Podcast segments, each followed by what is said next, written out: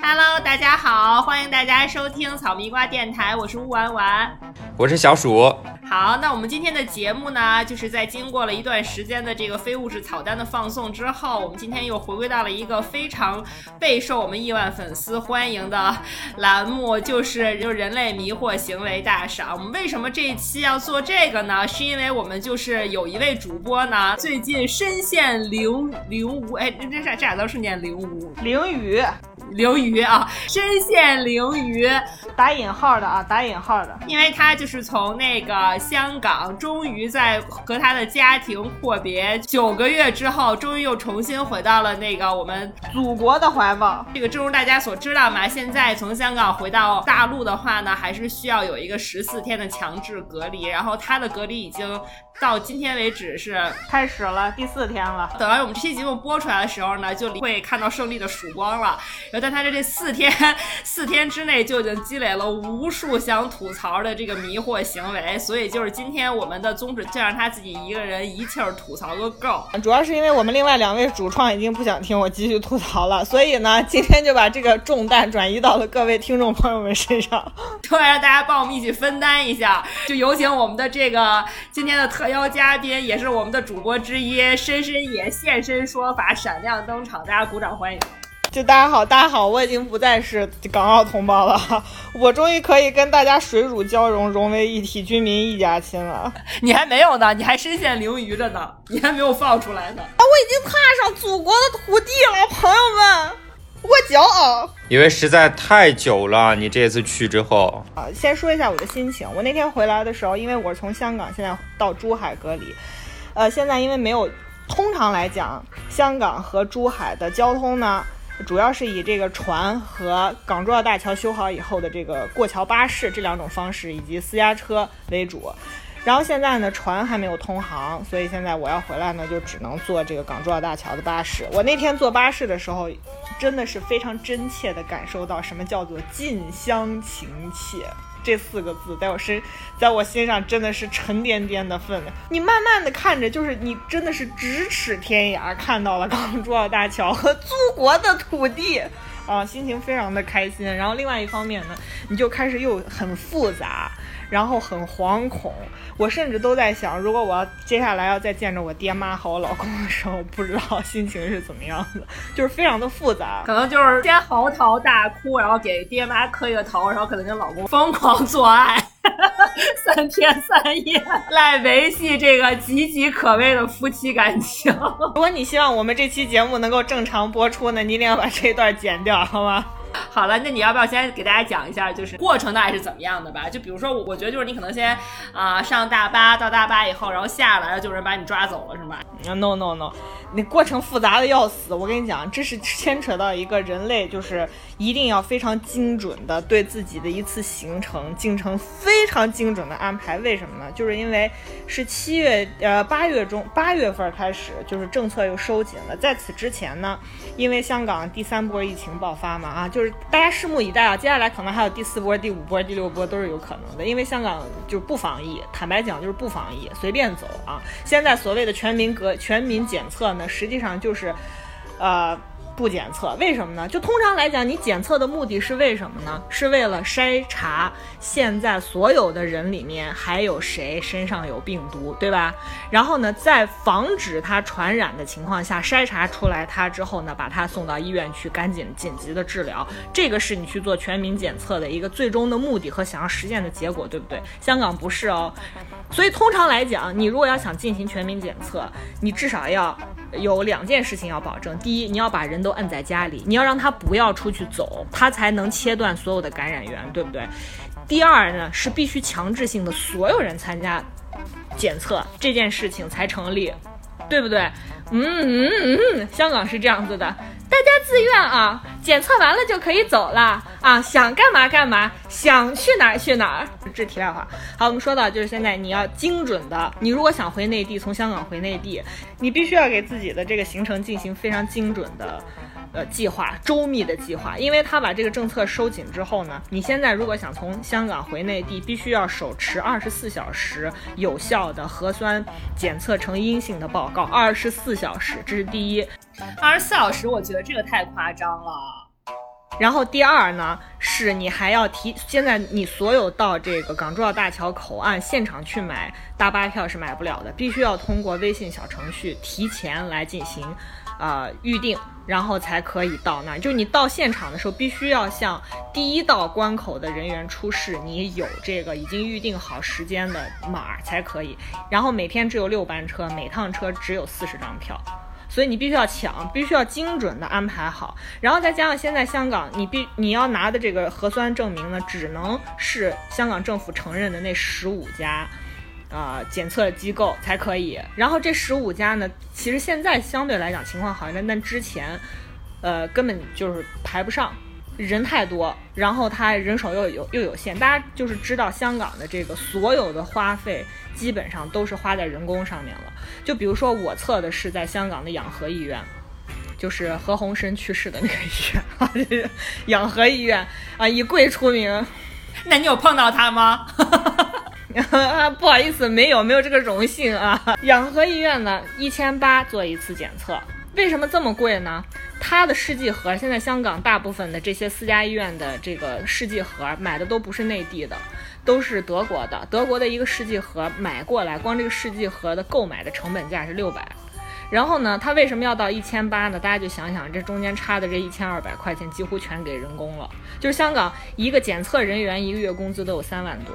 所以你就想象他每次检测一次，护士要多少钱，挂号又要多少钱，然后这个你去做检测，像到这种私家医院，你还不能直接说我要做检测，他就直接拉你去吐口口水，不是，他还要先拉你去门诊，给你先，医生要问你你要干嘛呀？我要做检测，你要走个过场，然后你还要给他交个诊费。这个诊费是四百多到六百多，然后呢，拉拉你去做检测，而且呢，所有的检测都是吐口水。我想怎怎么吐啊？就是给你，不是之前乌安丸做的那种吗？不不，他他们跟咱们是不一样的。你怎么吐？是给你一个容器试剂盒，你直接吐在盒子里是吗？对对，就是香港，它是一个所谓的契约社会，它所有的这些事情都建立在就是你自己自觉的基础上。为什么呢？大家都知道口水这个东西，你吃了东西，喝了饮料，它都会稀释掉你里面很。多东西浓度的，他会给你发你你如果要预定好，他会给你发一个呃，就是类似于说明，然后告诉你说，对你提前四小时之内不要吃饭，不要喝水。那这不完全建立在个人对自己的控制和就是这个监管的程度上，其他人是没有人管你的。所以他这个其实香港现在你的这个核酸证明的检测的准确率，我说实话啊，我自己感觉是非常低的。他不给你进行鼻子或者是。呃，深喉的这个检测，医院里面他现在也提供深喉或者是或者是那个鼻子的检测，但是呢，所有用来通关的那个也不叫深喉啦。对对对，鼻拭子和咽拭子，但是你现在所有通关的，它只采取这一种方法。就是用口水的方法，天好混乱，我觉得他们太混乱了。就为什么不能统一呢？这有这有什么难的呀？我就不大明白。对，就是他的行政管理的水平和效率是非常低的。而且是不是这种情况，就是哪怕你找个人去带你检，其实都是可以的。你看香港毕竟也是一个法治社会，又不是印度。哎呦我的妈呀，那不行，因为还要提供身份证的和进行核实。但是有没有漏洞可钻呢？也很难讲，因为你去吐口水的时候呢，对吧？你就不知道你身上会不会携带什么倒进去啊之类的，因为又没有人看，又没有人管，对，都是有可能的。对，还有你去之前，你喝上一大杯水，绝对阴性。所以它就是有点，这是第一个就令我迷惑的地方。今天主要给大家讲整个从香港回来所有令我迷惑的地方，真的是迷惑。然后呢，你不是要定好好了，现在告诉你说你这个检测做完了，然后呢，no，你要等报告，因为所有要过关。的话，只要是你这个检测是用来过关的，你必须要手持一个纸质报告才行。跟大家说啊，就是这个纸质报告呢，通常来讲，只要你想造假都造得出来，好吧？然后呢，你就是要就是到时候要等报告。然后这个报告呢非常搞笑，养和医院呢，你如果是早上十点以后去进行检测的话，它的报告告诉你是凌晨一点出报告，然后从第二天的凌晨一点发报告的时候，它上面会写报告发出时间是几点几点，你过关的二十四小时是从这个报告上写的发报告时间开始算起，也就是说你就是从第二天凌晨到再过一天凌晨一点，这二十四小时必须通关啊，就是这样一个情况。好了，我。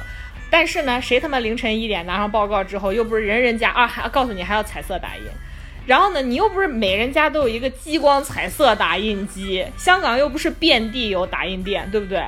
对呀，去哪儿打呀？天哪！对，没办法，我就只好拜托我同事了。还好我同事伟大的香港同事 L 女士啊，家里有三个孩子，所以常年要备这个彩色打印机，因为要帮他们打印作业，所以呢。他就是打印好了，第二天早上去公司的路上送到我家来，真的是中国好同事了啊，不，香港好同事了啊。好了，我拿上这个报告，拿上我所有的证件，然后来到了关口。嗯，下了这个出租车之后呢，就是进行第一道关口，就是过从香港出关。从香港出关，香港查的是非常松的，你只要拿着你的这个报告给他，然后出示车票。就是你已经预定好接下来的车票，然后还有你的有效证件，你就可以过去了。他基本上是不会对你做其他的任何的检测什么。然后过去之后呢，就开始填表，填的所有的表呢都是内地要的表。你从哪儿来？你要去哪儿？你接下来十四啊，你过去的十四天内都去过哪儿？全部都要填好，以及你在内地的住址、紧急联系人。然后他会让你去扫一个码，这个码是中国海关的一个小程序，其实就在微信上，也是相同的问题，就等于是纸质纸质的有一份备份资料，然后在这个系网络系统里面还有一份备份资料，这些都搞定之后呢，你就等你那趟车，那趟车来了之后呢，你就拿上你所有的东西上车，上车之后就开始过这个港珠澳大桥，这个就是我刚刚。最开始跟大家讲的近乡情怯的感觉，然后过了这个港珠澳大桥口了之后，你下了车，第一道就是有一个人会在那个下车点就等着你，你在那个地方是要把你的这个核酸报告交给他的，然后他收了你的核酸报告之后呢，会再给你表，这个表上呢可能就是关于我记得是，嗯，你的这个。呃，核酸检测的一些基本信息，就是你的个人信息啊，你十四天内的这个旅游史啊，等等这些。你拿上这个表之后呢，他会把你安排到有几个已经搭好的临时的柜台，到那边去，防疫人员呢会。再继续的问你一些相关的旅游史和个人健康的一些信息，把你的这些基本信息也录到电脑里。然后这个时候呢，大家就排着队到一个固定的房间里，一次只能进一个人，开始做核酸测试。也就是说，你只有到了内地的第一关口，他才给你做核核酸测试，香港是不管的。但是你之前不是要先要要求你必须有那个核酸检验报告吗？所以说你进来以后，就相当于二十四小时之内你就要做两遍，对吧？就应该是你拿了香港的。那个报告，然后香港那边是同意你出，但是你要进内地，他内地必须得做一次，你才能进，对。他让你，他让你在香港去做一个核酸呈阴性的这样的一个事情，主要可能是为了防范你在通关的过程中，你会不会感染到一批人？因为你这一车是四十个人嘛，他如果要是你有问题，你接下来核酸检测如果再呈有问题的情况的话，他这一批人也是更好去进行管理的，你就不需要把整个你接触的所有人都管理起来，你只需要把你跟你一起乘车的这四十个人。管理起来就可以了。之所以要反复的测核酸，那当然是因为就这半年大家也看到了，就是呃这个核酸在我们身体里面的这个变化啊。然后就是他又要做一次鼻拭子，又要做一次咽拭子。对，所以说你有做鼻拭子什么捅鼻孔了？捅了，非常酸爽。天哪！Oh my god！什么感觉？你好好讲讲。先做的是咽拭子，就是捅喉咙。喉咙这个呢，只要你呈现一个啊的状态，就不会有任何感觉，几乎是不会有任何感觉。然后呢，捅鼻拭子呢，就是伸进去一个极长的一个棉签进去。大家知道啊，它它可不是说伸进去蘸一下就掏出来，它是要伸进去嚼嚼嚼嚼一下。那不就那不就带出来的都是鼻屎吗？但是我觉得带出来的是脑浆。就是因为特别深。我跟大家普及一下，鼻屎只是在你的鼻孔里面，不会在特别里面。没有在脑子里，它这是捅到脑子里了。哎呦，我的妈呀！你让捅了脑子了。对，我让捅了脑子了。这两天不太灵光，可能也有关系吧。好了，然后你做完这个所有的测试之后呢，就会把你带到这个呃海关，你就可以过海，正常过海关了。过完海关之后呢，就到了这个。通常来讲，你过完海关、过完行李，你不就可以走了吗？该打车打车，该坐公交坐公交啊。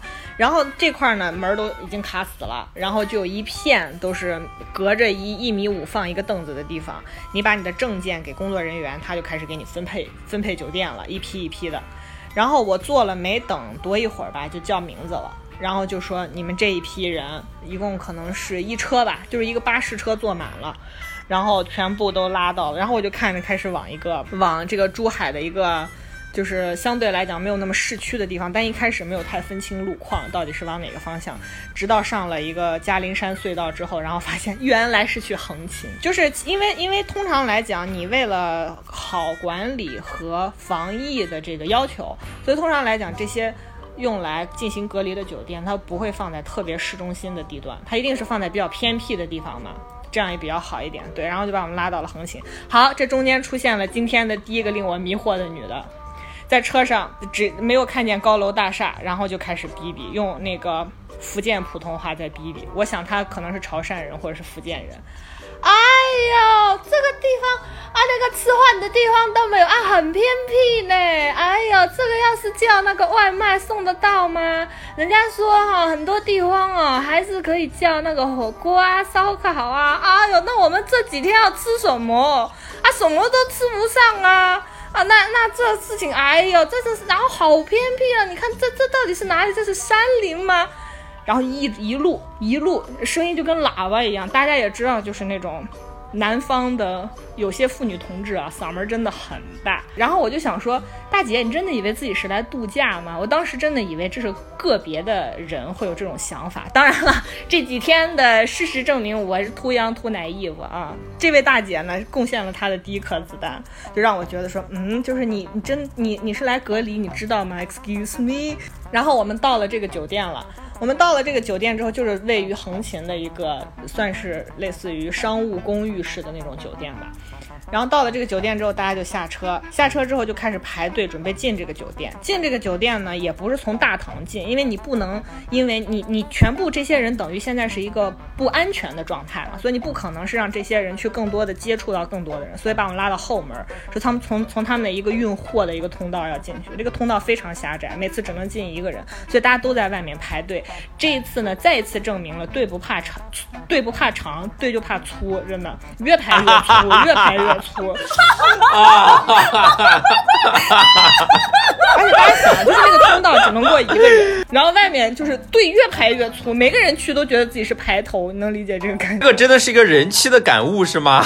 我没有在开黄腔，但真的是队不怕长，队就怕粗。就所有人只要调转一个，就是只要转个九十度，其实它就是一排，但所有人都觉得自己是排头，你知道吗？这个时候就可以进了，然后呢，就有人出来跟大家说啊，我们这边呢，现在跟大家说说几件事情。就第一，大家要在这边隔离十四天，隔离期间呢，我们还要做三次的核酸检测，啊，大家住进去的第二天要做一次，然后第七天要做一次，等到大家快走的时候还要做一次，然后最后呢，医院会给你出一个你已经安全，然后三次核酸检测都呈阴性的隔离证明，你拿到这个证明就可以出来了，这是第一点。第二点呢，就是在呃你隔离期间是可以叫外卖的，是可以收快递的，但是所有的东西都是只进不出，因为你是不安全的。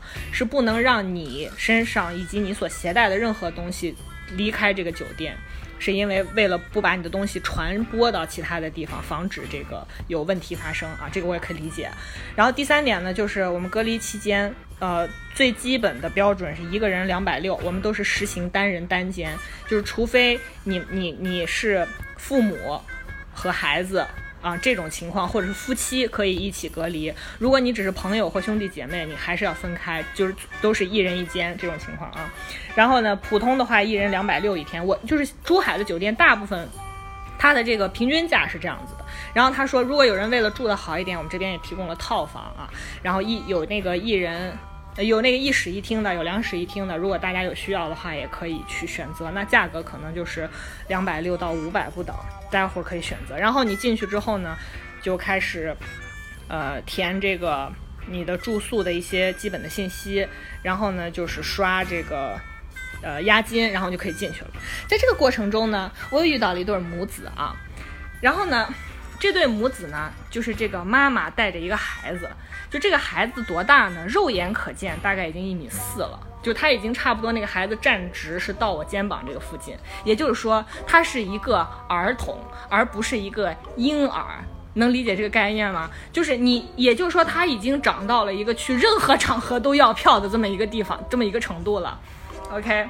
这个时候呢，他妈进去了，说：“那我们两个就是一天两百六，对吗？”人家跟他说：“哦，不，你们两位是一天三百二，因为两位的话就是这种妈妈带孩子、爸爸带孩子、母子的这种是按两位算的，一天三百二。其实他也是比较合理的，因为另外一个人等于只是收了六十块钱，并没有说两百六加两百六这样一个概念。对，人家就跟他说。”呃，那就给你们开一个双床房，这样子比较好。他妈说不用啊，我们是一个人。人家说你们是两个人，很中国特色呀。就小的时候，就是父母是想把孩子算人的时候就算人，不想把他算人的时候就不算人啊，就是这样啊。对，买票的时候就不算人了。他妈拉着他妈拉着他的儿子站在那边，就感觉像盲人摸象一样，跟对方一直在说我是一个人，你是两个人。他说我是一个人，他说你是两个人。服服务员这个时候已经到了，就大家知道，因为服务行业嘛，它不是一个文化程度特别高的，所以大家这个就是也不是一个每个人都是训练有素的公关，很会公关的人，所以把这个服务人员逼得也很急的，就说你是两个人，你有个孩子，我看得见。然 后这个当妈的说啊，他这么小，我还要照顾他，我们当然是一个人啊。人家说你儿子至少有一一米二了吧？人家也没好意思说一米四。他妈说。那也是个孩子，人家说那个孩子要是长到一米八了，你也说他是你的孩子。然后人家那个经理就说，那不然我们拿拿尺子来量一下嘛？一量他儿子好像是一米，反正是超过了需要就是需要付费的。然后这个女的双手一叉腰，我不管你把你们经理叫过来，我要跟他谈。就是任何事情吧，我发现就跟上次我们叫的这个法国狗哥跟我们讲一样，就是我觉得可能不止法国人这样子，就是中国人可能也有这个心理，或者全世界很多人都各个地方人都有这个心理，就是试一下，万一成了呢？然后就他就在那边，然后他在那边等，他等的过程中，他们经理真的来，最后真的让他以两百六的价格带这个一米四的孩子住了进来。我跟你说，你知道这是中国，就是我觉得最气人的一点，就是为什么这么多人撒泼，就是因为撒泼真的有用。总有人觉得少一事不如多一事嘛，啊，多一事不如少一事，说错了。对，就觉得说反正这样，我们本来也亏钱，多亏点少亏点差不多了。对，就是为什么要以一种特别有理，啊，我来好像就是给你们争光，还是给你们做贡献来了，特别有理，干什么事情我理直气壮。这个时候我就觉得大姐，你是回来隔离，没有人要求你，也没有人邀请你。你自己就是管好自己的事情就好了，人家也只是配合国家在做防疫。然后进了房间之后呢，就是说你这隔离的这些天呢，你就只能待在自己的房间，是绝对不可以离开房间的。你所有外面叫的外卖、快递，它都会放在门口，像电视上新闻报道里面的那个情况是一样的。如果要是你要想那个有什么样的。非要人帮忙不可的需求的话呢，你就可以联系前台。然后我们这间隔离酒店的这个要求呢，就是每天要报两次体温，但是不会找人专门来给你量，就是给你发一个，对，给你发一个体温计，你自己量。每天呢，就是按时按点，就是早上一次，中午一次报。在哪儿报呢？是在一个微信群里。这个就产生了接下来令人一系列迷惑事情的一个源头。就他把所有的这次要，就是每天其实他都有。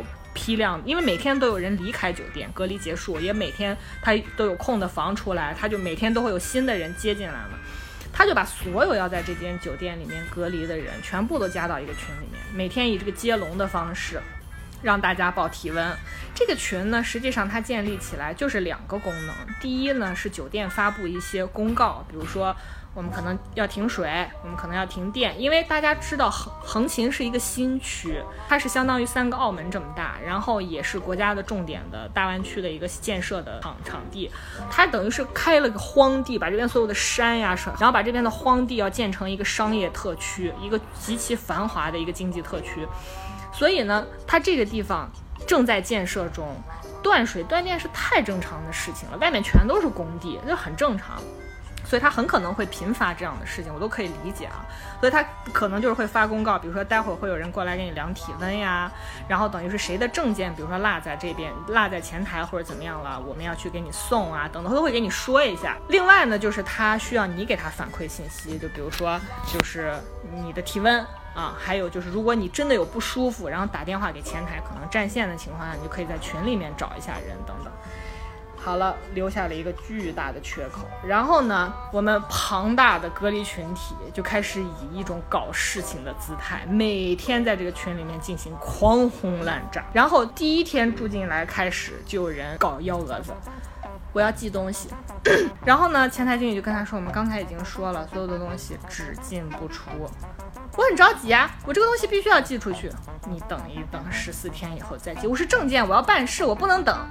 可是我们已经说了，这是国家要配合防疫政策，真的不能寄出去，这样子是违反国家防疫政策的。我都已经测过核酸了，我都已经测过核酸了，我是正常的。你要给我一个解释，我必须寄。然后呢，就是在这样的人的搞事情的情况，我真的是奉劝大家一句啊，就是。很多情况下，你将心比心的去想一想这些事情它的来由，比如说你为什么要这么防疫，为什么东西只进不出，不要只是把宣泄自己的情绪和发泄自己的欲求。哎呦，我跟你讲，他们是没有这个就是以己度人、替别人着想的能力的。我跟你说，真的是没办法。然后这是第一天，就是第一天进来之后，就已经是下午两三点了吧。这会儿可能很多人已经有点饿了，然后刚才已经跟大家说了，就是可以叫外卖。但是你想一下，下面他一共这个公寓里面的服务员，嗯，可能是比已经估计比平时多一些了，因为实际上他们除了这十四天，他们不用打扫卫生，因为你房间不能进人嘛。但是每天都有人出去，那个卫生还是要搞的，还有它公共区域的卫生也要搞。然后它同时呢，平时的一些正常的维护、正常的管理，这些人员也都是到位的。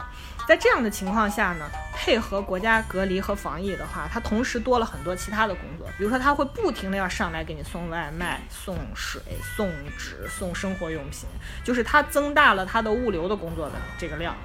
所以很多人在这个时候就说啊，不行，我饿死了，我要叫外卖，你叫呗。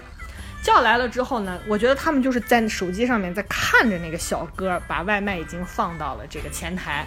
然后就开始疯狂的在微信里面艾特前台的人或者是工作人员，挤挤挤挤房间的外卖给送一下行不行？挤挤挤挤房间的外卖给送一下行不行？挤挤挤挤的外卖到了，麻烦麻烦赶快送上来。有的人甚至连麻烦都没有，直接就说挤挤挤的外卖快点送上来。是这里面的那种颐指气使和理所应当啊，体现的真的是淋漓尽致。说实在话，我已经隔离四天了，我每天都在叫外卖吃，我从来没有催过下面的人，但是我没有一顿外卖是吃的凉饭，那个汤送上。来烫的我都喝不进去，就是人家是一批一批送嘛，而且推着一个铁车，他这一批啊送好多，他送完之后他坐着电梯下去，他再送第二批，你稍微等三分钟，你真的不会死，好吗？他长得又不是飞毛腿，这是第一点。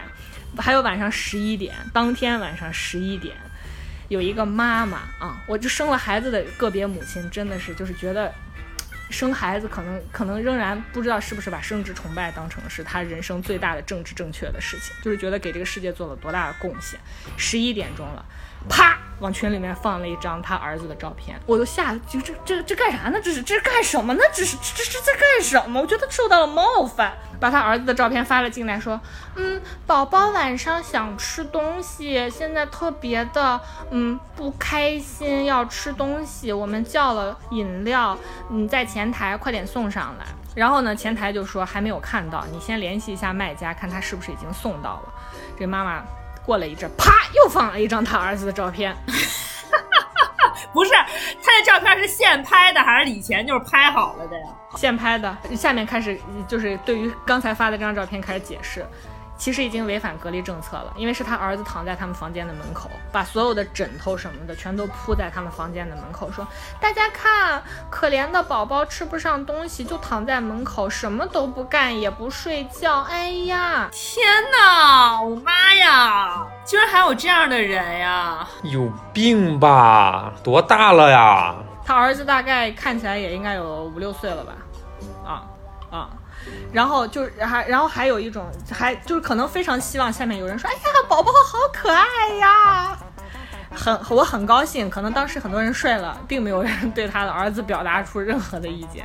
嗯，我觉得幸亏睡了，不知道该有辱骂的了。我觉得，我就是那个想辱骂他的人。那你倒是辱啊！你到现在还憋着不辱？我就不想惹，我就不想惹麻烦。我当时真的非常想回去，我说，嗯，可以先找这个孩子的妈妈和爸爸解决一下嘛？这孩子应该不是从石头缝里蹦出来的。哎呀，你该辱就辱，他们反正也不知道你在哪一间啊。当然知道啦，因为进这个群的时候要把所有啊，还有一个搞笑的事情，我酒店的服务人员说了，请大家把备注改成自己的房号。不用不用写真实的名字啊，我们只根据房号来对人就可以了。我跟大跟大家讲一下啊，有人把自己的那个名字改成房号，后面有一大长串，这一大长串分别有什么呢？呃，什么嗯什么美美哒，隔离开始啦，就是那种火星文啊。王漂亮开始了第一天隔离，嗯，然后他第二天还要改成王漂亮开始了第二天隔离是吗？他会，他会，他真的会。I don't know why，隔离的第二天，迎来了这隔离这四天以来的高峰。为什么呢？停电了。刚才跟大家讲了，它因为现在整个的横琴都在搞大型的各种各样的基建，修轻轨的、修地铁的、建楼的、建商业综合体的，包括你要做整个横琴地区的，比如说地下水呀，然后电的这个走线啊、光纤的铺设啊等，全部都是基建项目。所以我说它停水停电是很正常的。所以它当然就停电了。停电之后呢，实际上现在这个天儿啊，嗯，你只要把窗户关好，安静的坐在房间里面，不管是看书啊、睡觉，真的不热，而且还有热水，实际上是有热水的。你你如果热的不行了，你去洗澡，好吧，就忍一下，就那几个小时过去就好了。好了，登峰造极了啊，然后就开始在群里面就恨不得是以一种辱骂的方式开始发泄他们的不满。然后就是那种，停电为什么不早一点通知？如果头一天明明知道第二天要停电的话，为什么还要把我们送过来？我就特别想说，大姐，你第二天要发脾气，你为什么不头一天进酒店的时候就跟人家说好？就全部都是这种发泄情绪的话。然后还有一句话是让我最生气的，就是跟服务员说，服务员说，呃，现在整个都停电了，呃，外卖呢不会停，但是可能会有所延迟，因为因为我们现在电梯没有了，只有一部是。呃，就是所谓的备用电梯，其实也就是货梯吧，因为通常这些商业体都会留一个备用电梯嘛。说我们就是会用这个备用电梯上下，但是它一次也只能就是你你一个电梯嘛，大家知道它的运送能力是有限的，所以呢，就是可能会稍稍有所延迟，大家不要慌张。我们如果好了的之后，对，一定会就是尽快给大家送上去的。结果下面就有人发说电梯坏了，你们爬楼梯送啊？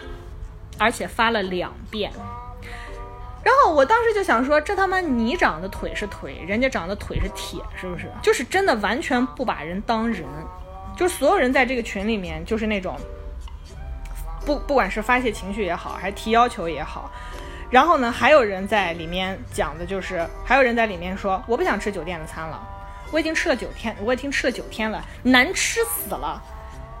我我就觉得特别可笑，在于你隔离是你自己要选择从境外回来，然后当地是跟你说了，你要回来就要自己承担隔离的这个风险啊，就要自己承担隔离的这个结果，因为我们必须要以保障我们本地的人民群众的生命安全为为为前提，所以你必须要参加隔离，也就是说你要回来。你选择回来，你就要承担这件事情，这不是很正常吗？没有人求你回来，你回来也不是给国家做贡献，而且实际上这些酒店被国家征用出来，拿来进行防疫和隔离，它本来就是配合国家在执行政策，而不是无偿或有偿的给你提供服务，并不是你去一个地方去玩，选了半天选到一个酒店，说好老子花钱买你的服务，买你的时间，不是这样的。而且大部分人你从境外回来，你是为了过上相对来讲正常的生活，而不是一个非正常的生活。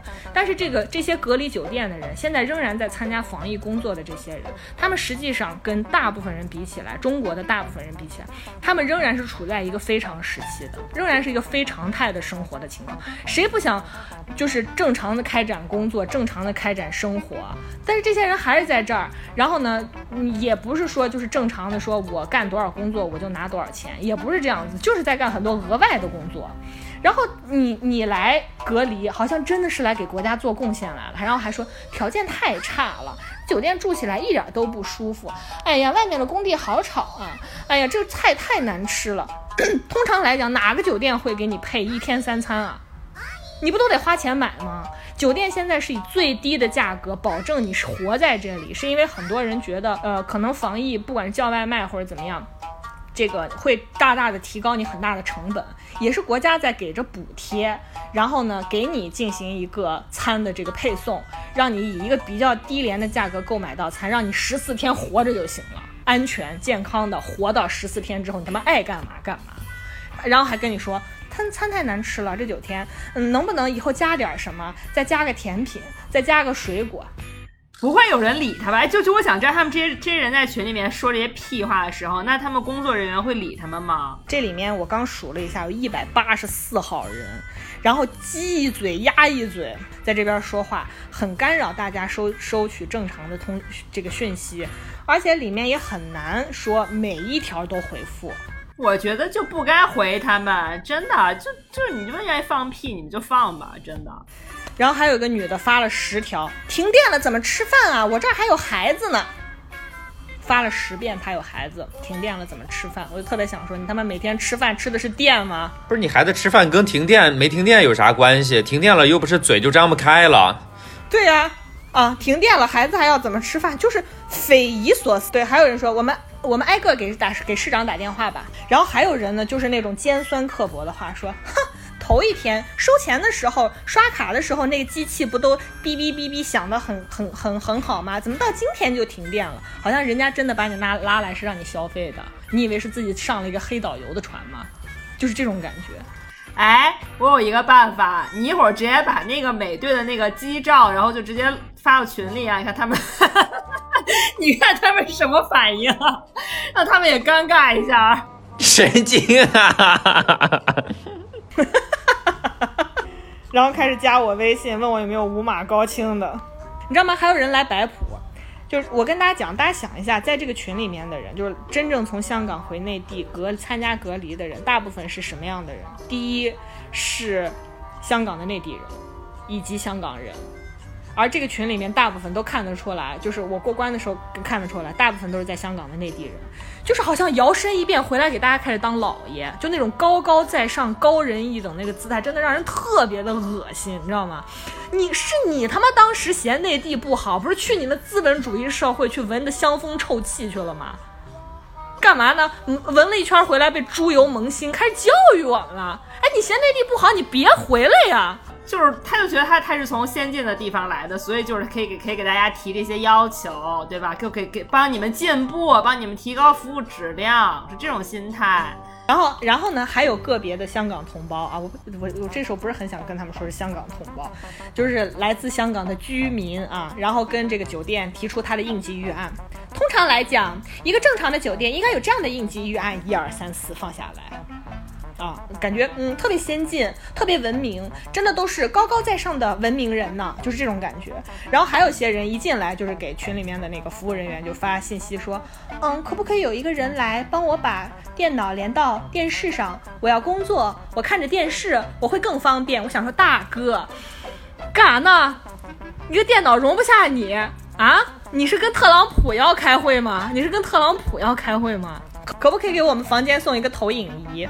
都是这些要求，他估计是要看片儿。我跟你讲，我告诉你，他就是想看美队的鸡，放大看，因为看不清楚。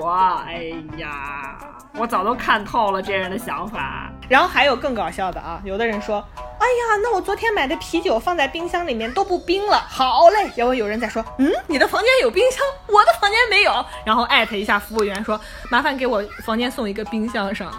他们每天都会给你送水，你的外卖他也一定会及时的给你送进来。饿不着，渴不着，还有热水、电视和空调，你还想干啥？你还有多少需求？你要干啥？这十四天你要干啥？我就想问，你平时也不干的事儿，为啥十四天隔离就要干呢？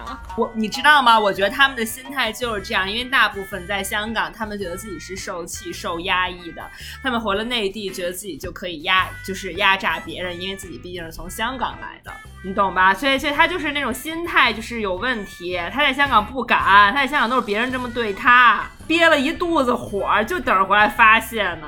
对对对对对，真的，我那天就觉得，真的，你明显深刻的感受到什么叫做奴才气，就是你感受到鲁迅写的阿 Q 阿 Q 的那种人，就是他不敢去欺负他上面的警察，各个那些成天欺负他的人，但是哦，他一定会去欺负比他还弱的小弟。你欺负一个服务员，你你去奴役一个服务员，你每天去辱骂一个服务员，能让你带来多大的快乐和满足感？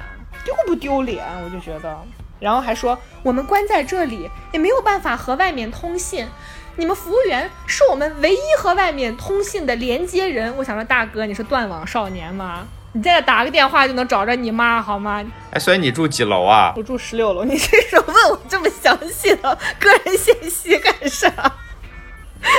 不，我是觉得，但凡你住个二楼，你还能隔着窗户看看你爸妈。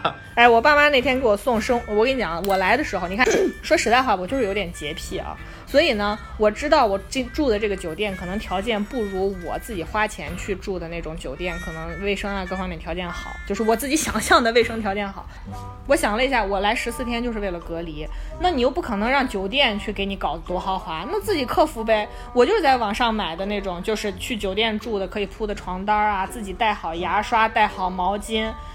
然后你也买一些可以抗饿的零食啊，或者干啥，然后让我爸妈送点纸过来，这不都可以吗？物流很发达，一天讹人水讹人纸干啥？自己花点钱不行吗？不行，我跟你说，他们就一分钱都不能花，他们觉得说这个地儿不是我想来的，是是你你们这个你们国家逼着我来的，那我是不会从不会掏一分钱的。现在给你说了一天两瓶水，我们现在一次性把十四天的也都可以发给你，但是如果超出了这个额度的话，可能就要收费了。他们就觉得怎么可以？我一天才喝两瓶水，我不够。因为两瓶水是很正常，通常酒店就给你在房间摆两到四瓶水，是因为你不会一天二十四小时全待在酒店喝水啊。就是你说的不能花钱，一分都不能花，这两百六包天包海包宇宙。你要是饭不给我弄个鲍鱼燕翅鲍的，真的我就投诉你啊！我就是来当老爷的，我给国家做贡献了。我来隔离，我简直了，我英雄！共和国勋章不应该给钟南山，应该给我。我我这种高等人只能受香港人的苦，我不，我凭什么受你们大陆人的苦啊？凭什么受你们珠海人的苦啊？对吧？不行！真的，我就觉得特别可笑。你说你外卖等不来啊？你打电话说麻烦你外卖赶快给我送一下。OK，我退一万步讲，我可以理解你。你把垃圾放到门口，你把门关上，人家会把垃圾收走。你怎么还催人收垃圾呢？那里头放啥了？你你是把屎拉进去了？我就想问，真的是西，真的是人类作妖的能力，我也是拭目以待了。好了，我嗓子已经讲哑了，朋友们，今天到此为止了。反正反正我们给大家透露一下，就是我们深深野现在已经每天在草拟他在最后隔离要结束的那天要发出来的一个长篇的檄文啊，然后最后把檄文发出去之后，他就要退群告别大家了。他就是他发檄文这件事儿，我会另外再再录一期节目，让他把这个檄文从第一个字到最后一个字声情并茂的朗诵一遍，对。大家现在感受到乌丸丸在一开始说的淋雨是什么感受了吧？并不是隔离本身带给我的，完全是因为跟我一起隔离的这些人给我制造出来的这张巨大的迷网，困住了我。我们今天就是深深夜隔离迷惑第一部分的节目就暂且就是到这里结束了。那么以后就是等到他那个是摆脱灵鱼，然后重获自由的时候，就已经确定是要做系列剧了，对吗？如果大家真的非常想知道，就是这个系列还能有多少层出不穷的故事的话，就请在后台留言告诉我们你喜欢这个系列，那我就会好好去收集证据，非常。感谢大家收听我们今天的迷惑行为大赏。如果大家喜欢的话，请记得给我们这个点赞、转发和评论，各种留言哈，我们随时都能看到。对，希望大家可以多多给我们点赞，然后给在后台给我们留言，然后给深深姐一些精神鼓励，然后帮助她度过这段非常难熬的这个人生阶段。然后，好，我们今天节目到这儿就结束啦，我们下周再见吧，拜拜。好，大家还是要紧紧的 follow 我们哈，好，下周见，拜拜。拜拜。